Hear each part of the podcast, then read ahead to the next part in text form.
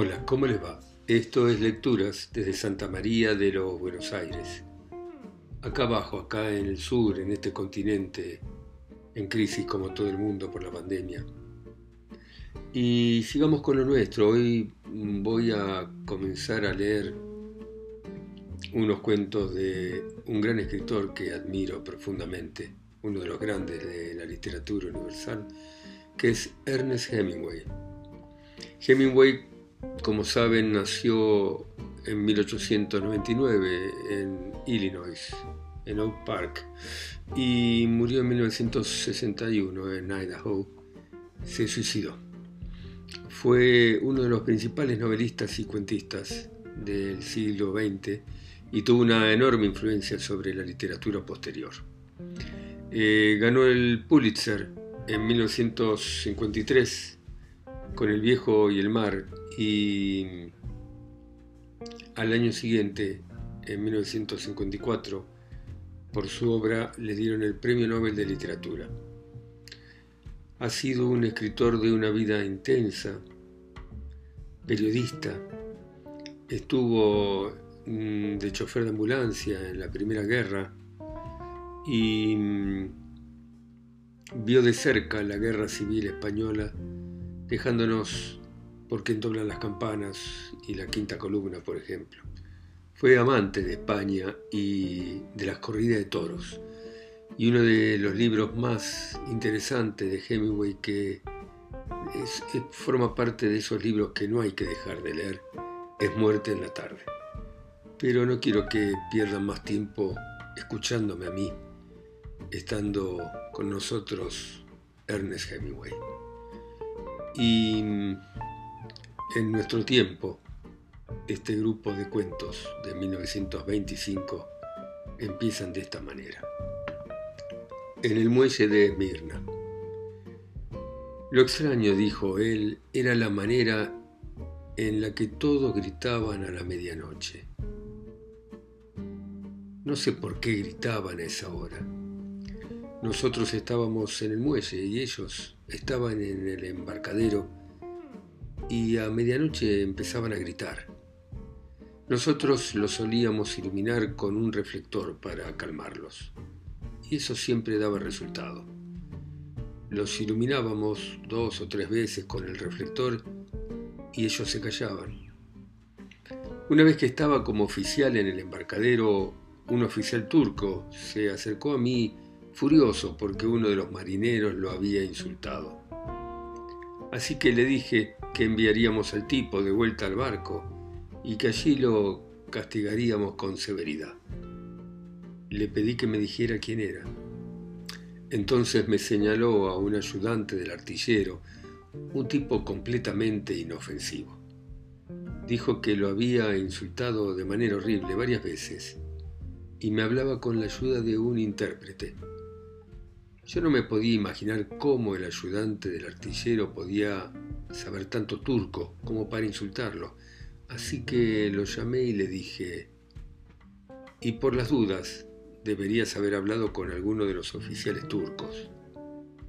Yo no hablé con ninguno de ellos, señor. No tengo ninguna duda de eso, le dije. Pero lo mejor es que subas a bordo y no vuelvas a bajar en lo que resta del día. Luego le dije al turco que había mandado al hombre a bordo y que lo iba a tratar con severidad extrema. Sí, sí, con el máximo rigor, y eso le gustó. A partir de ahí nos hicimos grandes amigos. Lo peor de todo, dijo, eran las mujeres con los bebés muertos. Era imposible hacer que las mujeres dejaran a sus bebés muertos. Y había bebés que llevaban siete días muertos. Ellas no querían soltarlos. No podían hacer otra cosa y al final había que entregárselos. Además había una vieja, el caso más extraordinario de todos. Se lo conté a un médico y me dijo que yo estaba mintiendo. Los estábamos sacando del muelle, tenía que sacar de allí a los muertos. Y esta vieja estaba tirada sobre una especie de camilla. Y dijeron, ¿le quiere echar un vistazo, señor? Tuve que mirarle y justo en ese momento la mujer se murió y se puso completamente rígida como si en realidad hubiera estado toda la noche muerta. Estaba absolutamente rígida, completamente muerta. Se lo dije a uno de los médicos, pero el médico me dijo que eso era imposible. Todos estaban en el muelle y no era como si hubiera habido un terremoto o algo similar, porque ellos nunca se enteraron nada del tema del turco. Nunca sabían lo que el turco estaba por hacer. ¿Recordás cuando nos ordenaron que no saliéramos a llevarnos a nadie más? Esa mañana fui a echarle un vistazo. Estaba muerto de miedo. Tenían toda clase de baterías y nos podrían haber matado a todos. Nosotros teníamos que avanzar, avanzar uno junto al otro, soltar el ancla y luego bombardear el barrio turco de la ciudad. Nos habrían borrado del mapa, pero nosotros habríamos destruido la ciudad. Solo nos tiraron con balas de fogueo. Kemal bajó y echó al comandante turco, diciendo que había abusado de autoridad o algo similar. Se le subió el humo a la cabeza, hubiera sido un desastre espantoso. Te acordarás del puerto. Había muchas cosas lindas flotando en el agua. Fue la única vez en toda mi vida que algo me afectó tanto como para después soñar con ello. A uno le preocupaban menos las mujeres que estaban dando a luz hijos que las que estaban con sus hijos muertos. Ellas parían como si nada hubiera ocurrido. Es sorprendente que murieran tan pocas.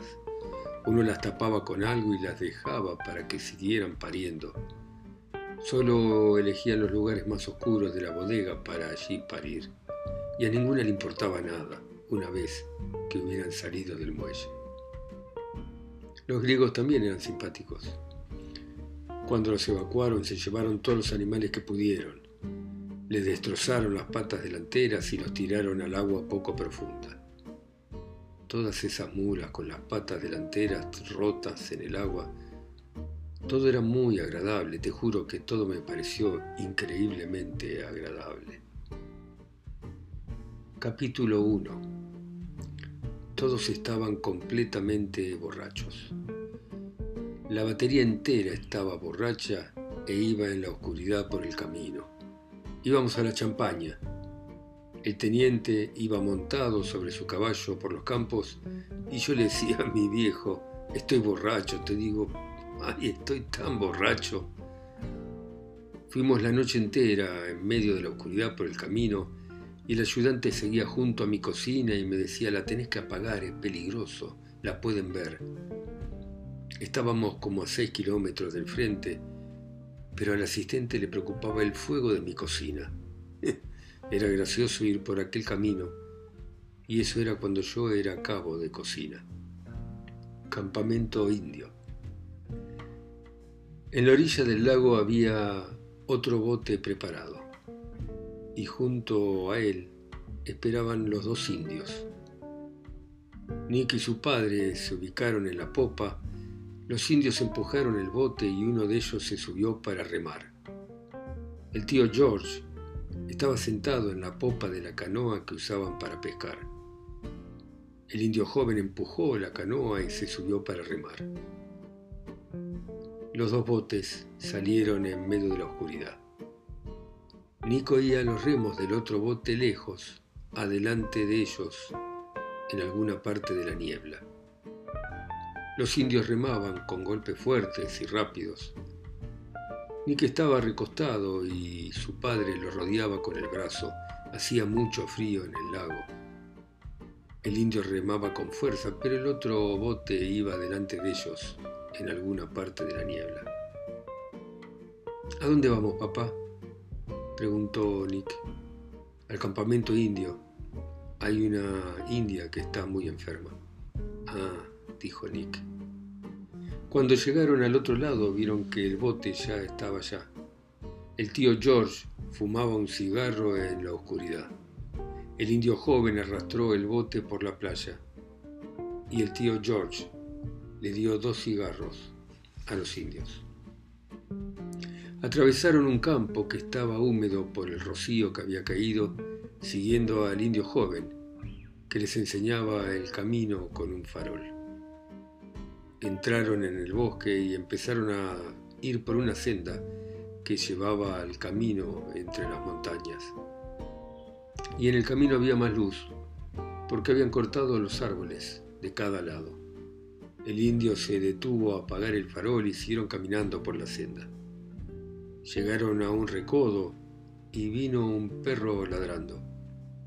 Más adelante se veían las luces de las chozas donde vivían los indios que trabajaban sacándole la corteza a la madera. Se acercaron más perros. Los dos indios los espantaron para que volvieran a las chozas.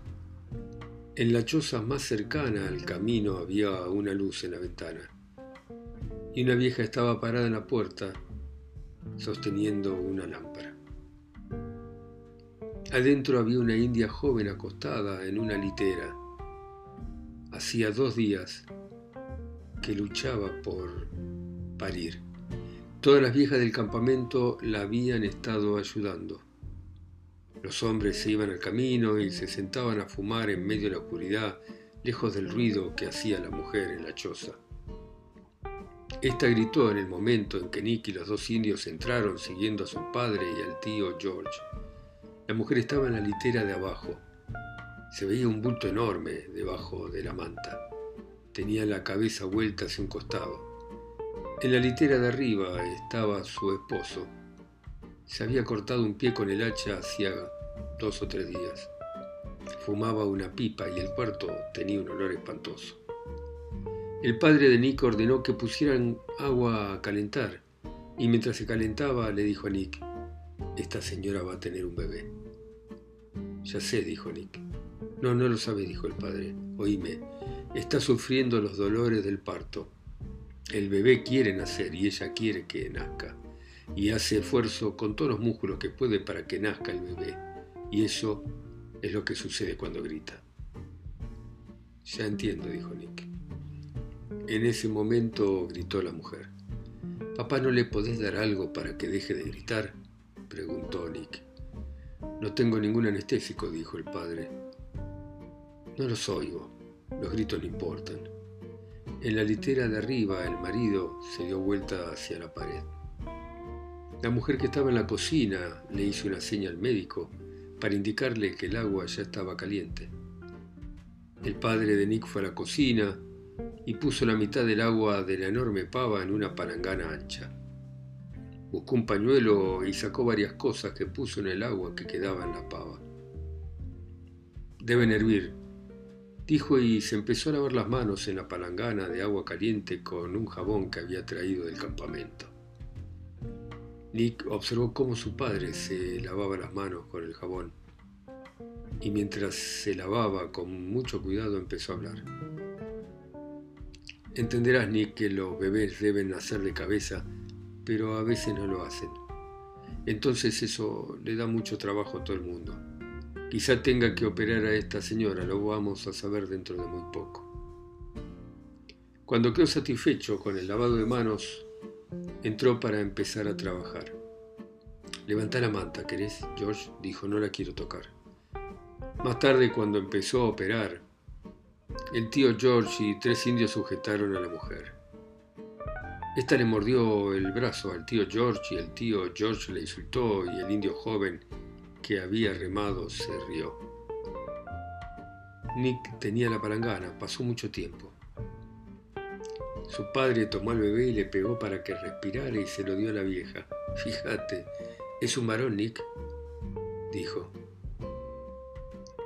¿Te gusta ser médico? Sí, me gusta, dijo Nick. Pero miraba a otra parte para no ver lo que estaba haciendo su padre. Bueno, ya está, dijo su padre y tiró algo en la palangana. Nick no miró. Ahora, dijo su padre, hay que dar unos puntos. Podés mirar o no, como quieras, Nick. Voy a coser el corte que hice. Nick no miró. Ya hacía mucho que se le había ido la curiosidad. Su padre terminó y se puso de pie. Los tres indios y el tío George también se incorporaron. Y Nick fue a la cocina con la palangana. El tío George se miró el brazo y recordando el indio joven sonrió. Te voy a poner un poco de agua oxigenada, George, dijo el médico. Se inclinó sobre la mujer india, estaba ahora quieta y tenía los ojos cerrados. Estaba muy pálida. No sabía qué le había pasado al niño ni nada. Mañana vuelvo, dijo el médico, poniéndose de pie. La enfermera va a llegar de Santa Ignaz para el mediodía y voy a traer todo lo que haga falta. Se sentía conversador y exaltado, igual que los jugadores de fútbol en el vestuario después que termina el partido. Un caso para los libros de medicina, George dijo. Una cesárea con un cortaplumas y puntadas con hilos de tripa. El tío George estaba apoyado contra la pared y se miraba el brazo. Sos un gran hombre, no hay duda, dijo. Vamos a mirar al padre orgulloso. Generalmente son los que sufren en estas situaciones, dijo el médico. Debo reconocer que estuvo callado. Retiró la manta dejando al descubierto la cabeza del indio. Y cuando sacó la mano estaba húmeda. Se subió al borde de la litera inferior con la lámpara en la mano y miró. El indio estaba con el rostro hacia la pared. Se había cortado la garganta de oreja a oreja. La sangre había caído haciendo un charco en el pozo que formaba su cuerpo. Tenía la cabeza apoyada sobre el brazo. Entre las sábanas estaba la navaja con el filo hacia arriba. Saca a Nick de la choza, George, dijo el médico. No había necesidad. Nick Parado en la puerta de la cocina había visto claramente la litera superior cuando su padre con la lámpara en la mano echó hacia atrás la cabeza del indio. Empezaba a salir el sol cuando regresaron por el sendero hacia el lago. Siento mucho haberte traído, Nicky, dijo el padre. Ya había desaparecido la alegría después del nacimiento. Fue algo horrible para que estuvieras allí. ¿Siempre les cuesta tanto a las mujeres tener un bebé? preguntó Nick. No, fue excepcional, fue verdaderamente raro. ¿Por qué se mató papá? No sé, Nick. Supongo que no lo pudo tolerar. ¿Se matan muchos hombres, papá? No muchos. ¿Y muchas mujeres? Casi nunca. ¿Nunca? Bueno, algunas veces. Papito, sí. ¿A dónde fue el tío George? Ya va a venir. ¿Cuesta morir, papá? No, es bastante fácil, Nick. Todo depende.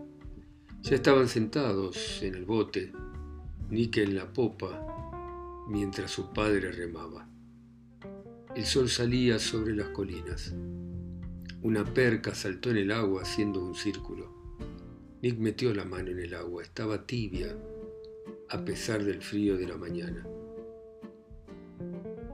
En el amanecer en medio del lago, sentado en la popa mientras su padre remaba, se sintió seguro de que él no se moriría nunca.